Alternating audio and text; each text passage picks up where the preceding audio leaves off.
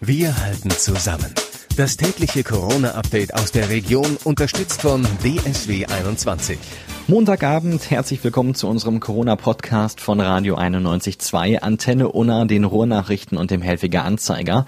Mein Name ist Florian Joswig und ich halte euch hier mit den wichtigsten Infos und Entwicklungen auf dem Laufenden und zwar direkt hier aus der Region, also aus Dortmund und dem Kreis Unna, aber wir haben natürlich auch den Rest im Blick. Zur Not im Alleingang möchte NRW-Familienminister Stamp die Kindertagesstätten wieder in Betrieb nehmen. Das hat er im Podcast Morning Briefing angekündigt. NRW lasse eventuell deutlich schneller die Kitas wieder öffnen, falls es zu keinem einheitlichen Beschluss in der Konferenz mit Bundeskanzlerin Merkel und den Ministerpräsidenten am Mittwoch kommen sollte. Nach sechs Wochen Zwangspause haben die Friseure heute wieder geöffnet. Dabei sind zahlreiche Neuerungen zu beachten. Friseure und Kunden sind dennoch froh, dass es wieder losgeht. Viele Läden sind schon für Tage, wenn nicht Wochen im Voraus ausgebucht.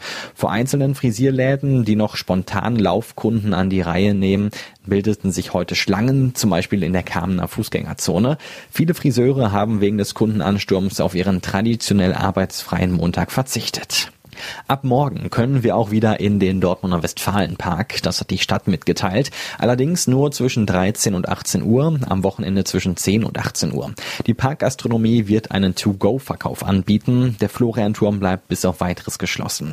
Zunächst kann der Park nur über die Eingänge Ruhrallee und Baurat-Marx-Allee betreten werden.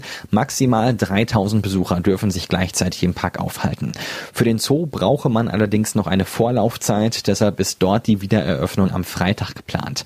Für den Zoo wolle man ein Online-Verfahren einführen. Dadurch könnten sich die Besucher für bestimmte Zeitfenster anmelden.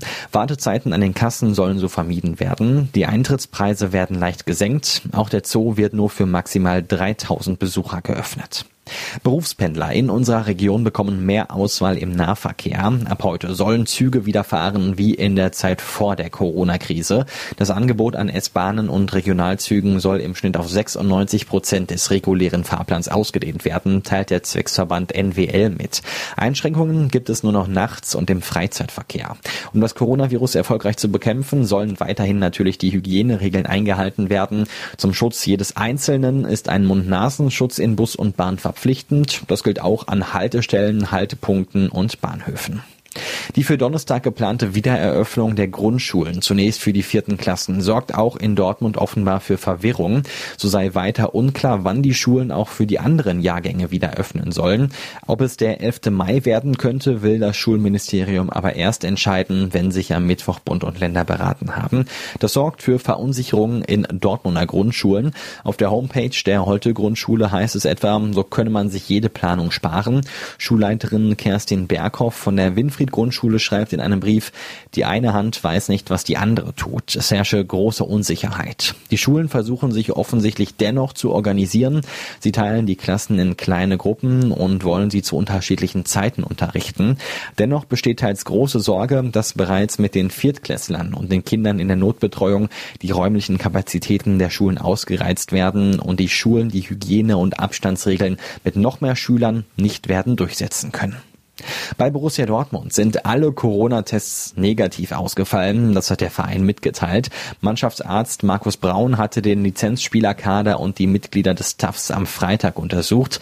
Kein Befund sei positiv. Weitere Tests sollen aber folgen. Bei allen Vereinen der ersten und zweiten Liga sind insgesamt zehn Tests positiv ausgefallen. Das Kunstmuseum des Kreises Unna im Schloss Operdicke wird ab Dienstag, den 12. Mai wieder zugänglich. Das Datum ist gesetzt, sagt eine Kreissprecherin. Museumscafé und Shop bleiben vorerst aber geschlossen. Nach der Lockerung der Corona-Regeln dürfen Museen in NRW seit heute wieder öffnen.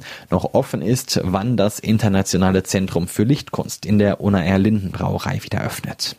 Die Diakonie in Dortmund sucht in der Corona-Krise jetzt Obdachlose mit einem Lastenfahrrad auf. Eine nicht unbedeutende Gruppe von Wohnungslosen sei trotz aller Bemühungen noch nicht über die Hilfsangebote zur Corona-Zeit informiert, heißt es von der Diakonie. Andere würden die stationären Hilfsangebote bewusst nicht nutzen. Eine Mitarbeiterin fährt mit dem neuen Cargo-E-Bike deshalb seit heute täglich an Orte in der Dortmunder Innenstadt, an denen sich wohnungslose Menschen bevorzugt aufhalten. Alle Fußballer warten auf die Entscheidung des Präsidiums des Fußball- und Leichtathletikverbandes Westfalen. Morgen stimmt das Präsidium über das Ende der Amateurfußballsaison in Westfalen ab. Im Anschluss geht der Vorschlag an die Ständige Konferenz und an den Verbandstag. Klar ist, dass die Saison nicht zu Ende gespielt wird. Völlig unklar ist noch, wann es dann wieder mit der neuen Spielzeit losgeht. Und das ist ein großes Problem für Jürgen Gronziewski, denn der Dortmunder Kreisvorsitzende schließt es nicht mehr aus, dass die Hallenfußballstadtmeisterschaft im kommenden Winter nicht stattfindet. Mit Spannung erwartet man in Castrop-Rauxel morgen die nächste größere Beerdigung auf dem Friedhof im Ortsteil Merklinde, nachdem vergangene Woche zu einer ähnlichen Trauerfeier rund 500 Menschen gekommen waren und viele das Abstandsgebot nicht einhielten, möchte die Stadt die Zahl der Teilnehmer auf 20 beschränken. Dabei greift sie auch auf die Hilfe der Polizei zurück. Gucken wir jetzt noch auf die aktuellen Corona-Zahlen mit zwei neuen Todesfällen im Zusammenhang mit dem Coronavirus hat die Woche im Kreis Unna begonnen. Das Kreisgesundheitsamt gab heute bekannt, dass eine Frau aus Fröndenberg und ein Mann aus Schwerte gestorben sind. Damit steigt die Zahl der Todesfälle auf insgesamt 30. Vier Menschen haben sich außerdem neu mit dem Virus infiziert. Seit dem Beginn der Pandemie haben sich damit 629 Menschen aus dem Kreis Unna angesteckt. In Dortmund ist heute am dritten Tag in Folge nur ein positives Testergebnis dazugekommen, macht insgesamt 694 bestätigte Infektionen. 608 Patienten haben die Erkrankung aber schon wieder hinter sich. Nach den Massentests vom Wochenende in Castrop-Rauxel ist die Zahl der akut mit dem Coronavirus Infizierten auf einem Rekordstand. 46 Castrop-Rauxeler gelten aktuell als infiziert. 120 positiven Tests in der Stadt stehen 74 Gesundeten gegenüber. Allein 27 Infizierte leben in einem Hauskomplex im Ortsteil Merklinde.